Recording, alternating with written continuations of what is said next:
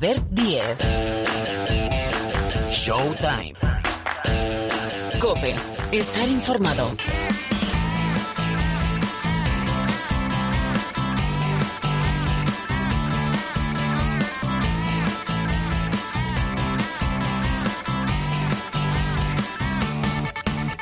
¿Qué tal? ¿Cómo estáis? Bienvenidos, bienvenidas una semana más aquí al Rincón del Baloncesto de la cadena Cope. Aquí arranca un nuevo capítulo de Showtime.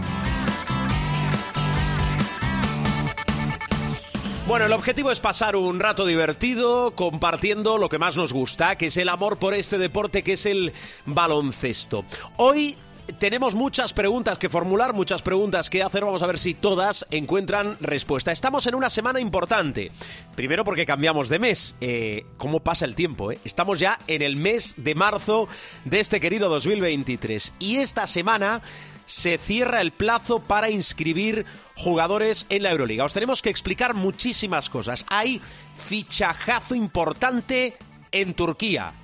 Tyler Dorsey. Enseguida los detalles. Es un jugador de impacto. Enseguida os digo dónde va. Y enseguida analizamos eh, qué puede pasar con la llegada de este jugador cuando hemos entrado en las 10 últimas jornadas de la fase regular de la Euroliga. Enseguida también os explico el caso Volmaro. Leandro Volmaro, el base argentino, ex NBA porque acaba de ser cortado por Utah, ex del Fútbol Club Barcelona. Enseguida también os explico cómo está el caso Volmaro. Y por cierto, vamos a hacer un pequeño juego, ya que después de la Copa eh, se ha puesto el interrogante sobre el banquillo del Real Madrid, es decir, sobre Chus Mateo, y se ha puesto el interrogante sobre el banquillo del Fútbol Club Barcelona, es decir, sobre Sarunas Jasikevichus. Enseguida preguntamos, pero vamos a hacer un, un pequeño juego que al final, al final la vida es, es un juego con Miguel Ángel Paniagua y con Rubén Parra, a los que voy a saludar enseguida. Con ellos también vamos a hablar de la NBA. Quedan 20 partidos. Os decía que hemos entrado en un mes, bueno, en la NBA va a ser un mes importante para nosotros porque va a ser el mes Pau Gasol. Le van es que, es que se dice rápido, pero es que es una brutalidad, es un escándalo.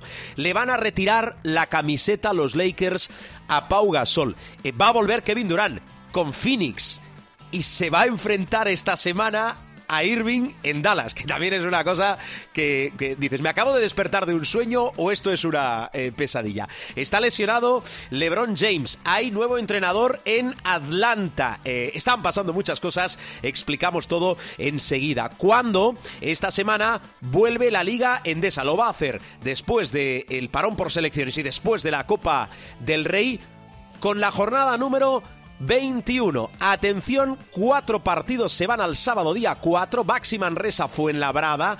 Unicaja Basket Girona, el campeón de Copa que recibe al Girona de Margasol. Río Breogán.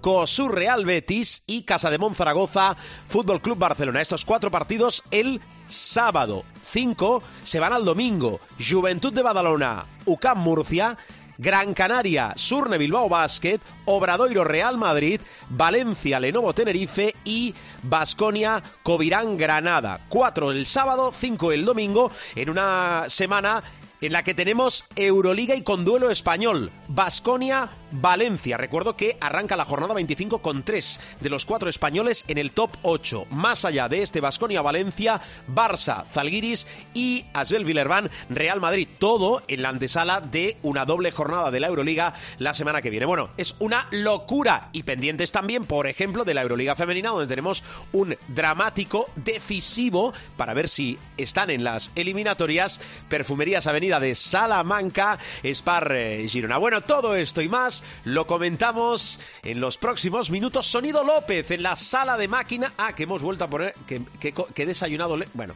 López, hay que explicar cosas. Dice que hemos vuelto a poner la sintonía. Que me estoy alargando mucho. Sergio López en la sala de máquinas. El saludo de Albert Díez al micrófono. Os decía que tenemos mucho que preguntar, con lo cual empezamos a hacer lo que mejor sabemos, que es preguntar para buscar respuestas. Esto es Showtime.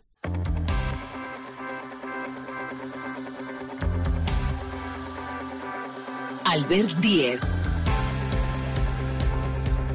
Showtime. Cope, estar informado.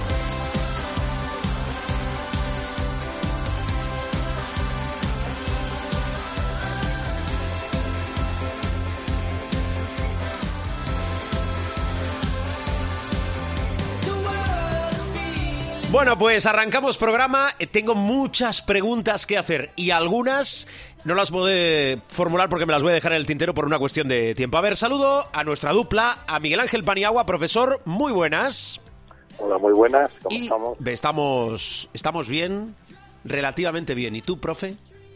Bien, bien, tranquilo. Bueno, ese tono sosegado y mesurado de nuestro profesor. La verdad es que después de... Hemos tenido un susto aquí en la universidad porque ha saltado la alarma de incendios. ¿Mm? Nos hemos puesto todos un poco preocupados, pero luego se ve que ha sido, nunca mejor dicho, una falsa alarma y ahora estamos todos mucho más tranquilos. Bueno, pues que quede en eso, en una falsa alarma. Eh, a ver el tono de Parra. Hola, Rubén, muy buenas. A las buenas, ¿cómo estamos? Bien, ¿y tú? Todo en orden. Bueno, enseguida ataco eh, tema NBA, que hay, eh, hay, hay muchísimas cosas, pero tampoco eh, se queda eh, corto el panorama aquí. Lo digo porque esta semana, eh, miércoles, se cierra el plazo para inscribir jugadores en la Euroliga y, profesor, hay un movimiento que es el de Tyler Dorsey. Recuerdo, ex Olympiacos, ex Dallas, eh, bueno, estaba ahora en la Liga de Desarrollo, ficha por Fenerbahce, que es un movimiento de aquellos importantes y que hace subir enteros al conjunto turco, pero muchísimos. Desde luego, es un fichaje muy interesante, primero porque es un jugador que conoce muy bien el baloncesto europeo, es un jugador que ha demostrado su enorme calidad, eh, como has dicho tú, sobre todo en Olympiacos, ¿no? Eh, Sí. donde fue una pieza absolutamente fundamental y Fenerbahce, que bueno, eh, está en una posición en la que puede de alguna forma eh, acceder a, a los playoffs y va a ser un equipo muy peligroso y con Dorsey todavía más, ¿no? Es ah, una escuadra muy muy muy interesante desde el punto de vista de, calidad y, y muy peligrosa con Tyler Dorsey porque añade un activo muy importante a su ya de por sí interesante plantilla, ¿no? Mm. Bueno, eh, Parra, hemos entrado en las diez últimas jornadas de la Euroliga. Queda mucho, no tanto, y el panorama se va definiendo. Eh, a grandes rasgos, eh, ¿qué, qué movimientos ves? Anadolu, eh, las últimas temporadas nos acostumbra siempre a entrar y venir desde detrás, desde abajo, y es un rival envenenado para alguno de los nuestros en el cruce. A mí lo de Dorsey me parece una muy mala noticia para los equipos españoles, porque eh, el Fenerbahce empezó la, la Euroliga arrasando, luego eh, creo que fue 9-0, luego tuvo un, un bajón, se mantiene ahí cuarto en, en la, en la clasificación. Eh, pero Dorsey a mí me parece que le da un subidón de nivel. Pa- Para mí fue el mejor jugador de Grecia quitando a Antetokounmpo en el, en el último europeo. O sea, eh, con confianza y con, y con minutos de juego es un tío que te va a sumar mucho. Eh, a, a mí me parece que los dos, eh, los dos griegos eh, son la principal amenaza, eh, por encima incluso del Olympiacos. Yo, es, yo creo que el, el Olympiacos, por mucho que está haciendo una temporada descomunal... Los eh, dos turcos, quieres decir. Sí, que he dicho. Eh, griegos. No, no, los dos turcos. Sí. Eh, sí, lapsus. Que el, el Olympiacos, eh, por mucho que, que sí, que están primeros de, de la liga regular y que Bezinkov está on fire y, y que llevan una temporada brutal, eh, a mí de cara a los cruces con los españoles me da más miedito lo que te puede hacer Fenerbahce o Efes que, que incluso Olympiacos. Veremos a ver. Sí, sí, yo coincido. Eh, tenemos eh, a tres, a tres de los nuestros, tres españoles ahora mismo, eh, tras la jornada 25, entre los ocho mejores, es decir, en el top 8, que son Real Madrid, Barcelona y Vasconia. Bueno, del 6, del 6 al, al 12 hay un partido, o sea, es que es una. La Euroliga de este año es, es dramática, vamos. Bueno, sí, dramática, dígale usted, la más igualada de las últimas Sí, sí, temporadas. digo, digo para meterse, que va a ser dramático porque en una victoria y va a haber que irse a empates y a, y a verás y a, y a triples empates incluso, seguro, para, para ver la, la clasificación final. Sigo sin entender la gente, lo de los haters yo ya lo tengo asumido en cualquier orden de la vida, pero sigo sin entender la gente que dice, bueno, es que en la Euroliga, claro, es que al final jornada tras jornada es lo mismo. Bueno, será en toda competición que tenga un formato de liguilla, por eso se llama liguilla. Aquí como mínimo, después hay un playoff. Pero bueno, es igual, Eh, reflexión mía. Eh, Cambio de tercio, enseguida NBA, antes, que se viene hablando mucho de los banquillos, sobre todo tras el batacazo en la Copa del Real Madrid y el Barcelona. Real Madrid con Chus Mateo, vamos a ver qué pasa, de momento ha ganado la Supercopa. Y el banquillo del Barcelona, donde creo que hay que hacer un matiz importante. Jasikevichus acaba contrato, pero también es cierto que tiene una prórroga automática si gana la Euroliga. Pero se ha hablado mucho de Xavi Pascual, actual entrenador del Zenit, que está en la órbita del Real Madrid. Algunos dicen que ya tiene una oferta del conjunto blanco, eh, presumiblemente, si no sigue Chus Mateo. Eh, y Pablo Lasso, quiero decir, y quiero recordar sobre todo que está en paro. Em, un juego para los dos. ¿A quién veis más cerca si es que se pudiese dar esta circunstancia? ¿A Xavi Pascual del banquillo del Madrid o a Pablo Lasso del banquillo del Barcelona? Aunque esto último parezca una utopía. Parra. Yo creo que a Xavi del, del Madrid. Ah, ya, le quisieron cuando, cuando lo del Lasso. O sea, de hecho, antes de cepillarse el Lasso, eh, hablaron con él, que fue un tremendo error porque Xavi es amigo personal de, de Pablo. Eh, pero veo más eh, posible eso. Por mucho que Pablo dijera que él es entrenador y que tal, yo en serio no le veo entrenando al Barcelona. Mm. Yo coincido con Parra. A ver, Paniagua. Es que no veo. ¿A ninguno de los dos o qué? No, le veo, veo más posible que Xavi Pascual eh, acabe en el Barça. Porque el condicionante de la Euroliga, hombre, el Barça está en condiciones de ganar la Euroliga, que duda cabe, pero es un condicionante muy potente. Es decir, ganar la Euroliga y más la Euroliga 22-23, como ha dicho muy bien Rubén, que es una pasada de, competitiva, eh, no es nada fácil, ¿no? Eh, suponiéndole un corte, si, si se jugaran los playoffs, este es un juego que se hace mucho en la NBA, si se jugaran los playoffs hoy, tendría un enfrentamiento relativamente complicado con el Partizan, pero superable, y luego le tocaría si el Madrid y el Vasconia, el Madrid mata al Vasconia, le tocaría con el Madrid. Por lo tanto, el camino a la Final Four no es fácil. Eh, en ese sentido, pues uh, creo que, que, veo más cerca a Pascual del Barça que del Madrid, entre otras cosas, porque a día de hoy no me consta, eh, por parte del Real Madrid hablo, de que el Real Madrid haya hecho una oferta firme, ni mucho menos a, a Xavi Pascual. Sí que ha habido contactos con, con diversos entornos, no solamente de Xavi Pascual, pero yo creo que, si tiene que ir a un sitio estaría más cerca del Barça que del Madrid, fíjate. Vale, pues dicho queda, es un juego. Veremos qué pasa a final de temporada. Primero vamos a esperar a ver eh, cómo acaban Real Madrid y Barcelona, que creo que va a ser un verano interesante. Si no hay contratiempos, Leo Bolmaro no va a volver al Barça como mínimo hasta junio. Recuerdo, cortado por Utah, el Barça no tiene los derechos de Volmaro en su posible regreso a Europa, porque pagó la cláusula, no hubo esa contraprestación de los derechos para eh, rebajar la cláusula, pero es un jugador también interesantísimo. Vamos a ver qué pasa también con eh, Campacho. Insisto, se prevé en banquillos y en plantillas un verano interesante. Vamos con la NBA.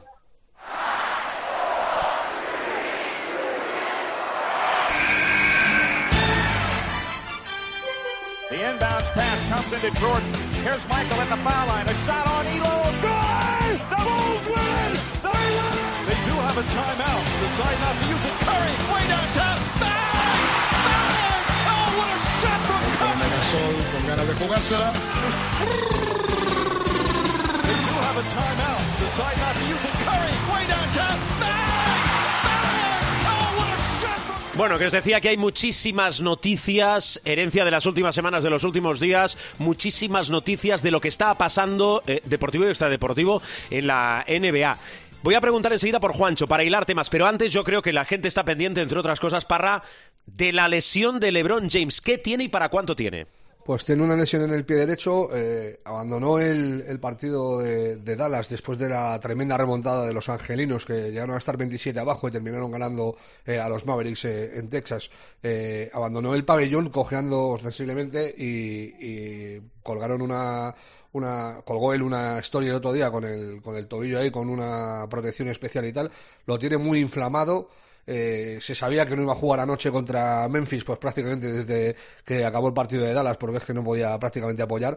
Pero eh, han informado diversas fuentes, entre ellas San Sarania y Bondalowski, eh, que tiene para por lo menos dos tres semanas. O sea que el periodo de, baja va a ser más extenso y que hasta dentro de dos semanas no le va a volver a evaluar y hay que ver eh, cómo se apañan los Lakers sin él en lo, que, en lo que le queda. Hay que decir que a los Lakers le quedan 20 partidos, que tiene un calendario bastante, no asequible, pero afrontable para meterse en play-in y que tiene una cosa que es un arma de doble filo, que van a depender de ellos mismos, porque se enfrentan eh, a casi todos sus rivales eh, directos en esa batalla. Se tiene que enfrentar a los Pelicans, a los Jazz, a, a Portland, a Minnesota. entonces, en esas va a estar, a ver cómo sobreviven los Lakers a, esta baja de LeBron, que hay que decir dos cosas. Una, que LeBron lleva jugando lesionado dos meses, o sea, desde principio de año, porque él quería batir el récord de puntos. Esto es opinión mía, ¿eh? no es información. Pero yo estoy seguro de que él lo que quería era quitarse ya lo de Karim de en medio y centrarse en la temporada después de eso.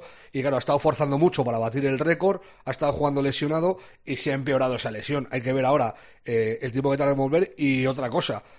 Eh, los Lakers han mejorado muchísimo. O sea, los traspasos que han realizado eh, vamos, han mejorado el equipo una barbaridad, pero una barbaridad. Mm, bueno, dicho eso, eh, la Melo Ball, el que no va a volver esta temporada es eh, la Melo Ball, eh, fractura de tobillo. Sí, en el encuentro del pasado lunes también ha tenido muy mala suerte con las lesiones este año. Se ha perdido un montón de partidos, eh, ha tenido y tal, pero ya fractura de tobillo, pues adiós a la temporada y a ver lo que tarda en volver, porque eso no es tampoco una cosa de, de tres semanas. O sea, a ver los meses que, se tira fuera y, cómo puede volver para la temporada que viene. En un año que para los Hornets yo creo que a estas alturas ya lo más que les interesa es que tengan suerte en la lotería y les toque un buen manjama. Bueno, eh, profe, eh, Juancho Cortado.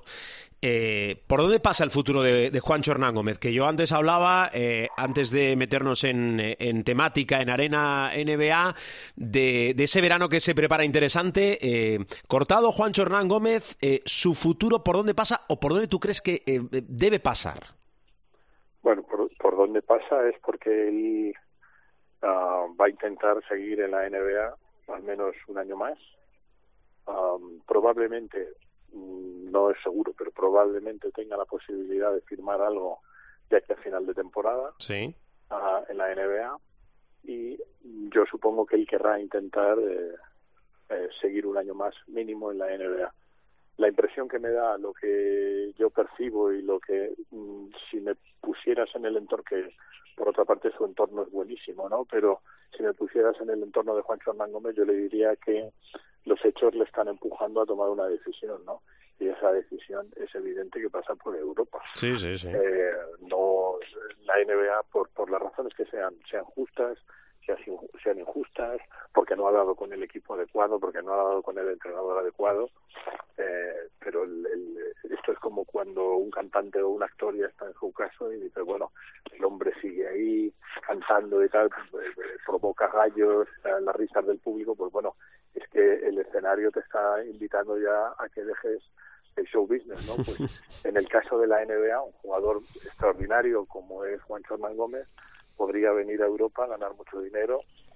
Parece que hay rumores de que el Barça podría estar interesado, pero en cualquier caso yo creo que el, el, el, la, eh, las señales que le da el destino, si quieres decirlo así, es que eh, le está indicando que su camino no es la NBA y debería debería pensar en Europa dicho esto, por ejemplo, o sea, si a mí me das, si yo soy Nick Nurse, el entrenador de Toronto, y me das la posibilidad de fichar a, a Will Barton teniendo un contrato Juancho de más de dos millones de dólares, yo no dudo en cortar a Juancho en relación a lo que ha hecho en Toronto. ¿eh? Uh -huh. No digo que por su calidad, el que se ha puesto por delante, que tiene una calidad extraordinaria, pero evidentemente por la razón que sea, la NBA eh, no es el, el territorio donde este muchacho tiene que que jugar y por lo tanto yo le traería a Europa a ganar dinero y a jugar en un entorno donde su estilo de juego además eh, es infinitamente más poderoso y devastador que en la NBA. Sí, lo ha explicado muy bien Miguel Ángel. Ese es el motivo, hacer hueco a, a Will Barton para,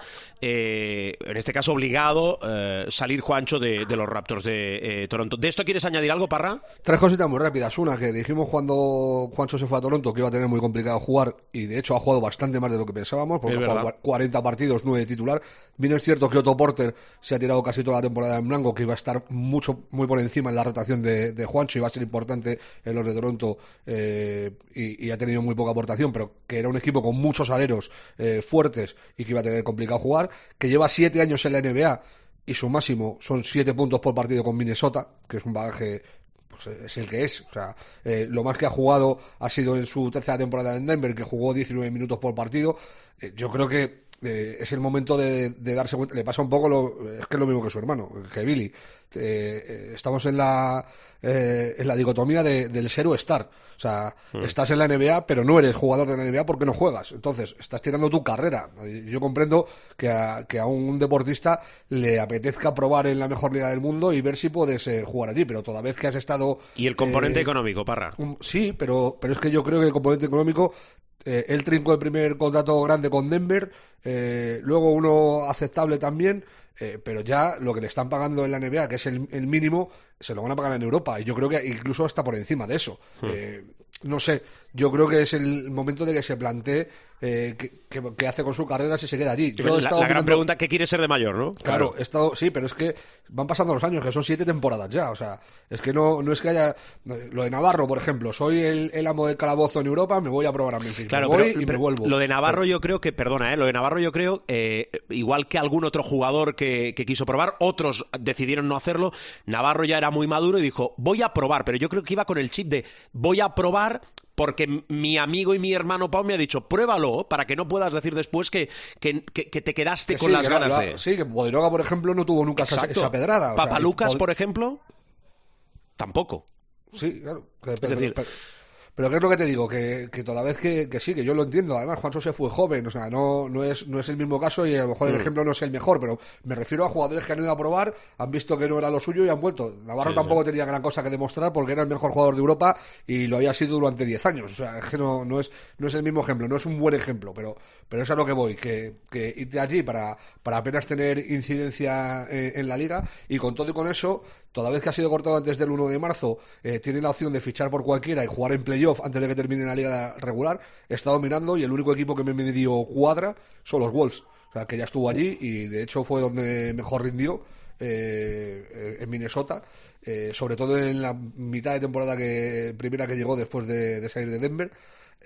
y es el único equipo que me dio cuadra para que intenten ir a por Juancho, más por su situación mm. del equipo que está peleando por entrar en el play-in yo no le veo eh, ninguno de los equipos potentes que quieran a Juancho para reforzarse. Es que hay que ser objetivos. Es un chaval que no ha jugado nada y que no ha aportado gran cosa eh, en la temporada. Pues yo no voy a Milwaukee, eh, que es el mejor equipo de la liga, yendo, yendo a por Juancho, la verdad. O a Boston, ¿sabes? O, o, a Denver. O sea, el único equipo que me medio cuadra ya te digo, es porque está la pelea del play-in, es Minnesota, y porque también tienen bajas y tal, y, no sé, hay que ver a ver qué ocurre en los, en los próximos días. Lo que está claro es que no le va a dar para volver a la Euroliga, porque se acaba el plazo. Sí, exactamente. También te digo, egoístamente, oye, si te viene un equipo eh, que tiene opciones de pelear por el anillo, pues mira, intégrate en el roster a pesar de que no juegues o tengas muy pocos minutos, no sé, egoístamente.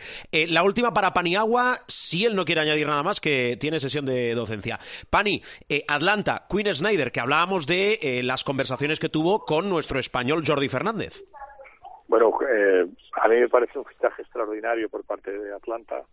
Eh, Quinn Snyder me parece un entrenador que además ha demostrado en Utah, a pesar de que al final tuvo problemas por la controversia que había eh, y el odio manifiesto que se tenían Donovan Mitchell y Rudy Gobert al final, pero él manejó el tema de los Utah Jazz antes de esa quiebra de una manera extraordinaria. Es un entrenador además con un estilo declarado por él eh, que se inspira mucho en el baloncesto europeo, adaptado a, la NBA y bueno, pues llega llega un equipo complicado, ¿no? Llega un equipo complicado donde la primera cosa que tendrá que hacer es, ah, bueno, que ya lo ha hecho, de hecho, es hablar con Trey Young, el líder del equipo, e intentar que lleguen a, a un entente, ¿no?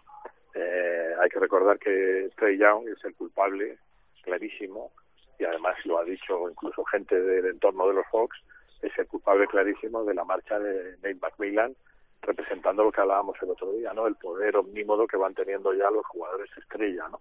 Pero a mí me parece un fichaje extraordinario, lo que sí es verdad es que tiene una papeleta no fácil. Ahora mismo Atlanta está ahí en una tierra del 50% de victorias derrotas, eh, con posibilidades reales incluso de alcanzar la sexta posición en el este y garantizarse el playoff y en el, peor de los casos el play-in, pero la, la plantilla va a tener que reajustarla y estoy seguro que la reajustará. Como dato curioso decirte que eh, en el fichaje, que por cierto es uno un fichaje de 8 millones de dólares al año por cuatro años, si no me equivoco, eh, eh, es uno de los mejores pagados de la liga, cosa que es normal porque es un sueldo bastante habitual en los entrenadores que ya han No, y que es un señor entrenador, profe, o sea, que, Que son es, buenos, eh, claro. que, que estaba en el paro porque le ha dado la gana a él. Eso es. Pero que la anécdota, la anécdota A ver. curiosa, a ver, es que en el staff técnico que no le han dejado a él llevar a su propio staff, supongo que cuando llegue junio ya podrá instaurar su propio staff de ayudantes, tiene al hijo de Nate McMillan, de Jamel McMillan, eh, que es assistant coach. Pues sí que es curioso, Eh, sí. Sí, sí. Entonces, bueno, vamos a ver. Eh, eso lo manejarán bien porque hay mucha profesionalidad en la NBA, pero pero bueno, que sepáis que está el hijo de Nate McMillan ahí, que es una situación cuando menos ah, curiosa. Bueno, muy bien, profe, ¿algo más? O dejo que un día pondremos una Pues cámara, mira, lo he dicho, dos. ¿eh? en la clase de Paniagua. Dos cosas muy rápidas. Que los Phoenix Suns van a intentar fichar a John Wall si es, que como es muy probable, pues eh, hace un buyout, es decir, puede llegar a un acuerdo para rescindir el contrato, le van a fichar, o le quieren fichar, mejor dicho, Vale. y que Ben, ben Simmons en los Brooklyn Nets sigue siendo noticia negativa porque eh, se ha vuelto a lesionar y ya los Nets eh, le han dicho que no se preocupe, que ya no cuentan con él, vamos, que no cuentan con él para jugar, por supuesto, tiene contrato en vigor, pero que no se preocupe, que va, que, que, que esté tranquilo hasta final de temporada que, que no va a volver a vestirse, digamos, como decíamos en mis tiempos, y lo que sí te puedo asegurar es que van a hacer todo lo posible y lo imposible por quitárselo, a ver, por quitárselo de en medio no, por traspasarlo, pero eh, en Román Paladino es por quitárselo de en medio durante, durante el verano porque vencimos también en Brooklyn, ha vuelto a eh, cansar a la gerencia y ca- cansar a la propiedad del club. Es increíble lo de Ben Simmons, eh, lo que fue, lo que pudo ser y lo que es. Era, co- era el heredero, ¿eh? O sea, le nombró Lebron el heredero. Por ahí voy. O sea, eh, es, es- es increíble es que cómo se ha ido a la mierda. Por el bueno, por favor, eh, por lo que dicen, el- eh, o sea, un amigo mío, eh, eh, a todo lo que ha dicho Miguel Ángel Paneagua es, eh, ven, no fuerces, tranquilo, Eso es. no fuerces. Hablamos en junio. bueno, profe, eh, a ti te escucho antes, eh, la semana que viene, cuídate. Un abrazo muy grande. Gracias, Miguel Ángel. Que tengas feliz semana. Me quedo con Parra para rematar. eh, son las cosas de Parra, eh, porque al final él añade lo que le da la gana. Eh, Parra, eh, tengo dos, mínimo dos para ti. Actualizamos, porque hablamos de, de lo que es noticia en la NBA, pero en el global y sobre todo a estas alturas de temporada nos interesa mucho saber cómo cotizan los equipos. Situación deportiva en las dos conferencias. A ver. Pues Milwaukee está on fire. Lleva 15 partidos ganados seguidos. Es la mejor racha de esta temporada y la tiene vigente porque anoche volvieron a, a ganar. Eh, ante Tocumpo yo no sé de qué está hecho el tío porque se retira lesionado, se revienta la muñeca, luego aparece en el All-Star, juega 3 minutos, en el siguiente partido de Milwaukee después del All-Star juega 5 minutos y se va, Eh, ayer vuelve a jugar, O sea, es, es Iron Man, O sea, es una cosa increíble. Bueno, eh, Milwaukee está con el mejor récord de- del este, adelantado a, Boston, le saca, le saca medio partido, que es en realidad que han perdido un partido menos que, que los Boston, y tienen, los de Boston y tienen las, eh, las mismas victorias. Eh, y, luego eh, hay una gran diferencia entre Milwaukee y Boston y el resto. Filadelfia ya está a cuatro partidos y medio de, Milwaukee y Cleveland a seis y medio. Estos cuatro son eh, lock-in eh, en playoff seguro. Los Knicks están on fire también, llevan seis partidos ganados seguidos. Brooklyn está sexto, pero va a caer de ahí y no me extrañaría que cayera incluso del play-in, que no se metiera ni en play-in. Eh, en play-in ahora está Miami, Atlanta, Toronto y Washington. Eh, el que puede pelear por meterse ahí, yo creo que es más Chicago que otra cosa. Eh, está también Indiana, pero creo que es Chicago el que más opciones tiene de, de meterse en la pelea por calidad de plantilla, aunque llevan un año malérrimo. Y luego en el oeste, eh, Denver, que tiene eh, una derrota más que Boston, pero las mismas victorias que, que los Celtics y, y Milwaukee, 44-19, con Jokic eh, haciendo barrabasadas día sí día también, está con 99 triples dobles, a uno de, de la centena. Eh, tienen a, Memphis a cinco partidos y medio y a Sacramento a siete. Lo de Sacramento es para mí la locura de- del año, o sea, es con mucho la mayor sorpresa. Phoenix, a lo tonto, a lo tonto, ya están cuartos. Eh, sí es verdad que a, a 10 partidos y medio de Denver y, va a tener complicado subir más allá de- del tercero, pero bueno, la cuestión de Phoenix es que esta noche del miércoles eh, se espera que debute Kevin Durant. En el partido contra, contra Charlotte. Y claro, cuando empieza a jugar Kevin Durant con los, con los Suns, pues la película va a ser, quiero ver yo, eh, cuántas derrotas acumulan de aquí a final de temporada, que no serán muchas. Está Golden State quinto, después de, ganar tres partidos seguidos y de la debacle eh, en la conferencia oeste después de los traspasos. Los Clippers han bajado a la sexta posición después de perder los tres partidos que han jugado con Westbrook en la plantilla, o casualidad de la vida. Dallas está en play-in. Eh, Dallas que hace nada estaba cuarto del, del oeste y ahora está séptimo dos derrotas consecutivas y un balance de 1-4 con Kairi y, y, Luca jugando juntos. Anoche la derrota contra los Pacers fue lamentable. Llegaron a estar 12 abajo tal. Remontaron, tuvo un triple Irving para ganar, pero falló. Eh, no termina de funcionar eso. Y, claro, eh, está muy bien tener a Irving, eh, mucha calidad, mucha ofensiva, pero es que ha, desbaratado por completo la, defensa de Dallas, un equipo que por otra parte tampoco era el mejor defensivamente de la temporada.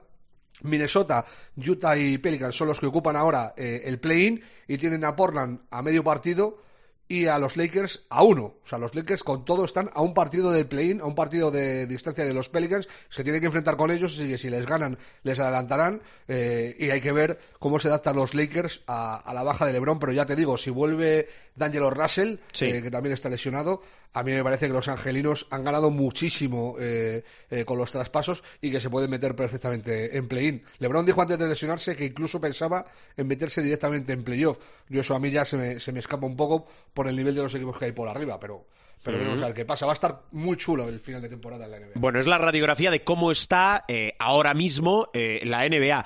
Eh, el partido, yo creo, marcado en rojo, es el estreno de Kevin Durant con Phoenix ante Charlotte. Pero, ¿qué más? ¿Qué no nos podemos perder esta semana? Partidos destacados, Parra. Pues en esta misma madrugada del jueves, aparte del Hornets Suns, hay un Celtics Cavaliers a la una y media, que es el segundo contra cuarto del este. En la madrugada del viernes, los Mavericks se enfrentan a los Sixers a la una y media. Hay muchos partidos ahora buena. Eh, también hay algunos que son a, horas más complicadas, como por ejemplo la madrugada del sábado, que hay un Nuggets contra Grizzlies, primero segundo del, del oeste, y un eh, Sacramento Kings contra Clippers, ambos a las 4 de la mañana. Se nos va un poco de presupuesto, pero bueno, como es madrugada del sábado, pues habrá quien pueda permitírselo. Eh, la madrugada del domingo hay un Milwaukee Bucks Philadelphia 76ers a las dos y media. Estoy hablando de la, la noche del sábado al domingo, que también es muy apetecible de ver.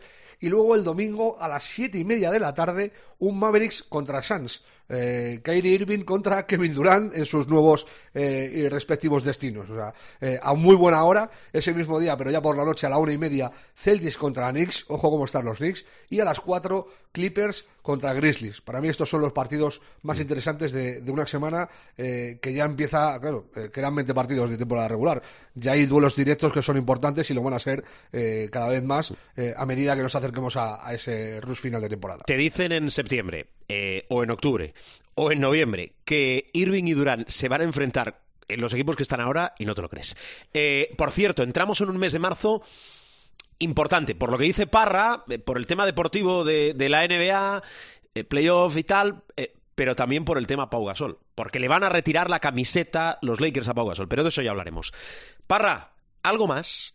¿Qué, pregunta, qué error? Y, que, llega también el Mark Madness. es verdad, es verdad, esa locura. universitario, pero vamos, que sí, lo más importante. vitaminas? Que hay, lo más importante que hay a nivel eh, NBA para España es eh, lo, de, lo de Pau, que a mí me parece una barra basada. O sea, que retire la camiseta de los Lakers a medida que se acerca el día eh, es que yo creo, sinceramente, que es el logro más complicado de la carrera de Pau. Y hablamos de un tío que ha ganado un mundial, que ha ganado europeos, eh, que ha ganado dos anillos de la NBA, que ha sido All-Star. O sea, y para mí este es el logro más complicado, porque mundiales eh, han ganado muchos jugadores, anillos han ganado muchos jugadores, a lo mejor no ha sido tan importante como él en, la consecución de, de, todas estas, de todos estos logros, europeos igual, pero la camiseta de los Lakers que te la retiren son palabras mayores. Guárdate algo ¿eh? para, para esa semana, que no, no es la semana que viene, eh, perdón, sí que es la semana que viene, con lo cual... el, martes, el martes. Exacto, exacto. Eh, día 7 para, para nosotros. Eh, guárdate algo para la semana que viene. Parra, cuídate. Un abrazo fuerte. Adiós.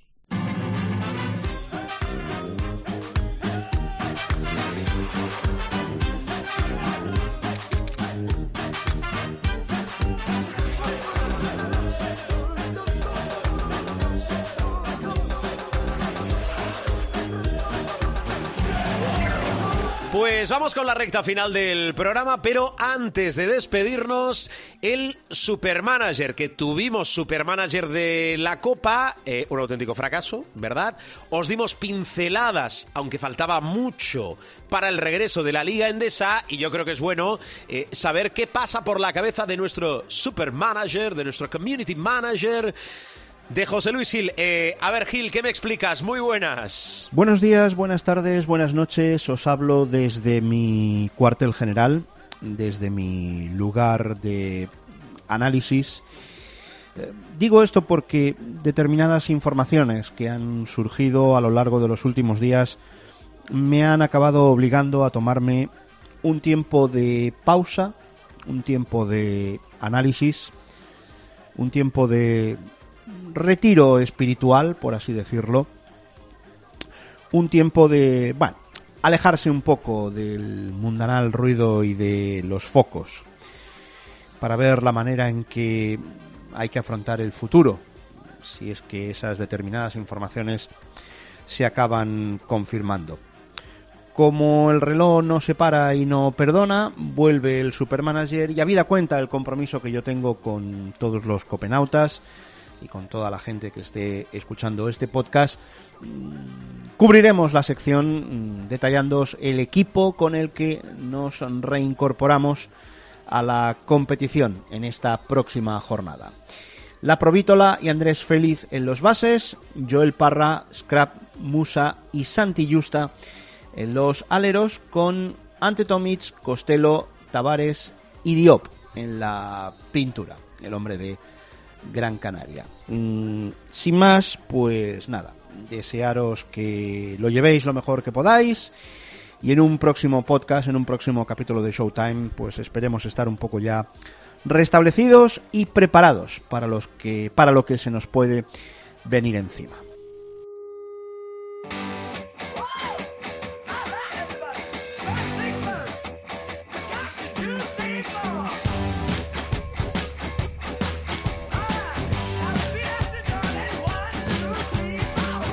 Pues bajamos la persiana del capítulo de esta semana. Muchas cosas ¿eh? que hemos explicado. Os recuerdo, esto ya es información servicio que nuestra web en renovación constante www.cope.es cope.es, nos buscáis y nos encontráis Allí está el espacio de Showtime donde podéis encontrar todos los sonidos, no solo de este 2023, no solo de esta temporada, sino de temporadas anteriores. Es decir, todos los programas, todos los capítulos del programa de baloncesto de la cadena Cope, que es más práctico, que estáis más habituados a buscarnos y también a encontrarnos en iBox, en iTunes, en los principales kioscos y portales de descarga. Pues también estamos, y a ver si ampliamos la red. Eh, si algo y alguna facilidad es que nos podéis descargar. Es muy portátil este programa.